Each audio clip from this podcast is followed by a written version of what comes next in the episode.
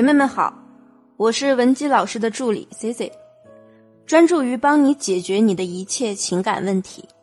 很高兴你能收听我的情感课堂。那今天呢，我想和大家分享的话题是：男人究竟是为什么而出轨？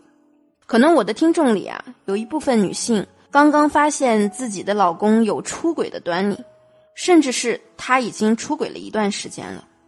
不管是前者还是后者，相信大家此时此刻内心应该都是挺着急的，但是呢，又迷茫于不知该如何应对。可能你此时想做的任何一个决定，都会影响着两个家庭未来的幸福。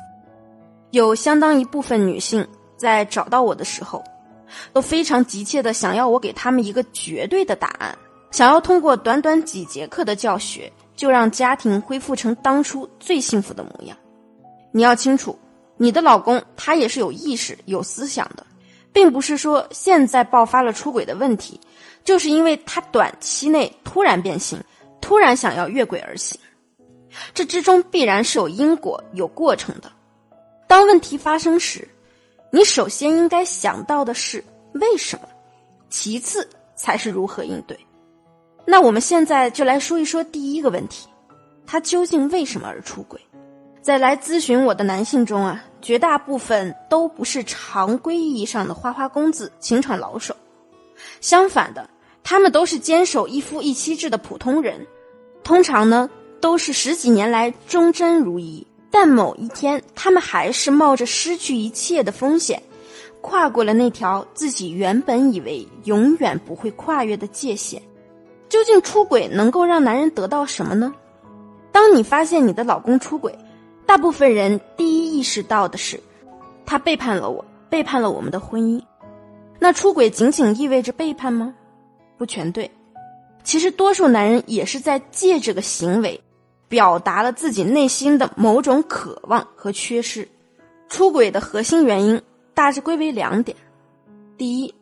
男人可以借此满足对情感沟通、新鲜感、自由感、性爱强度的需要。我曾经在公开课里不止一次的提到过，男人的爱是由征服欲、成就感、性和习惯组成的。有太多的女性认为结婚了就意味着要承担很多责任，任何事情都要考虑的面面俱到。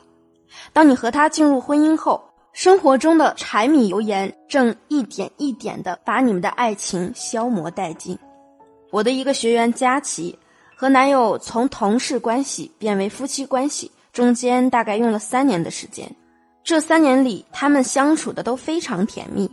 尽管佳琪身边的一些已婚的女性告诉她以后结婚了多少会有变化，但佳琪也没放在心上。两人结婚四年，其实感情也一直比较平稳。平常佳琪呢，把心思基本都放在了孩子身上。婆婆也提过帮她照看孩子，好方便佳琪的工作。但是佳琪呢，却拒绝了婆婆的帮忙，俨然一副要在家里相夫教子的样子。但是就在他们四周年纪念日前夕，她无意中发现了小三给老公发来的短信，于是他们开始了长达半年争吵不休的生活。老公呢，也是明确的向佳琪表示，自己最爱的还是她，所以坚决不会离婚，并且也很果断的断绝了和小三的往来。那既然佳琪老公不愿意离婚，为什么当时冒着家庭破裂的风险出轨呢？其实之后在我深入了解过，才发现，自从结婚后，佳琪也潜移默化的发生了一些改变，比如婚前她是一个很时尚的女性。也很讲究生活品质，但自从结婚后啊，她就不是很在意这些了。这样的落差难免会让老公产生婚后他开始变邋遢的感觉。而且自从有了孩子，佳琪更是全部注意力都转移在了孩子身上，在性生活方面也不是很积极。某次老公参加公司组织的足球赛，他十分期望佳琪能去为他加油呐喊。但是最后呢，佳琪还是说，孩子交给婆婆不放心，所以拒绝了老公。其实不论男人女人，他们都很希望自己是能够被最爱的人关注着的。当他在你眼里寻不到自己的身影时，如果恰好有人对他投以关心、崇拜的目光，那么如果是你，你能忍住不出轨吗？我相信，换位思考的话，可能我们也很难做到。那第二个原因，可能是面对生活的缺失与悲哀时，试图通过这样的方式去重新为自己注入一些活力。我们细致的研究过。一些处于出轨中的人，在那段时期呢，往往可能是经历了生活中一些比较伤心的事情，比如父母的离世、朋友的突然离开、公司裁员等等大的生活上的变动。这些不顺呢，让他们的人生变得灰暗苦闷，常常陷入低落的情绪中，自问：哎，是不是我接下来的人生也要一直经历这种可怕的事呢？于是，一部分人就选择了出轨。其实这也是一种逃避的方式，企图转变死气沉沉的境遇，逃离无法掌控的状态，把出轨作为救命稻草，想要为生活重新注入活力和激情。那说完原因，我们再来说一说，在你的婚姻发生了这样的变化后，该如何调整我们自身的心态，以及如何去应对欲望。根深蒂固，背叛也根深蒂固，但这些都能被治愈。其实你甚至可以去感激这次出轨的发生，因为这就像是为本来就无力回天的感情敲响了警钟。此时的你呢，最应该做的就是重新建立你的自尊，要让自己置身于有爱的环境，和朋友相伴，多去参加一些有意义的活动，这样才能重拾欢乐。找回生命的意义和自我认同感。如果你一直把自己放在受害者的角度去和身边的人谈论此事，只会加重你内心的不安、压抑。更重要的一点是，尽量控制住自己，不要再去费劲的刨根问底。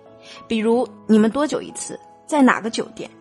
知道这些问题的答案没有任何意义，只会给你带来更多的痛苦，让你夜不能寐。相反，我们应该换个角度去看待这件事情。你可以像在上学时研究课题一样，静下心来与对方认真的沟通一次。这次出轨对他来说意义是什么？有什么事是他和小三在一起的时候愿意说、愿意做的，但却不愿意跟你一起完成的？在他眼中，你们的关系如何？等等。在和对方沟通的同时呢，也要学会探寻。反省婚姻中双方的需求和错误，懂得用智慧的方式去调整，增进情感的联络，而不是要么自怨自哀，要么把解决的希望全部寄托给他人。我可以协助你，让你们的婚姻复原，甚至变得更好，但与此同时，我也需要你的配合，以及看到你自身对美好未来的希望。如果你需要我的帮助，可以添加我的微信文姬零零六。文姬的全拼零零六，我会为你耐心解答你的困惑。好了，今天的节目就到这里了，我们下期见。文姬说爱，让你的爱得偿所愿。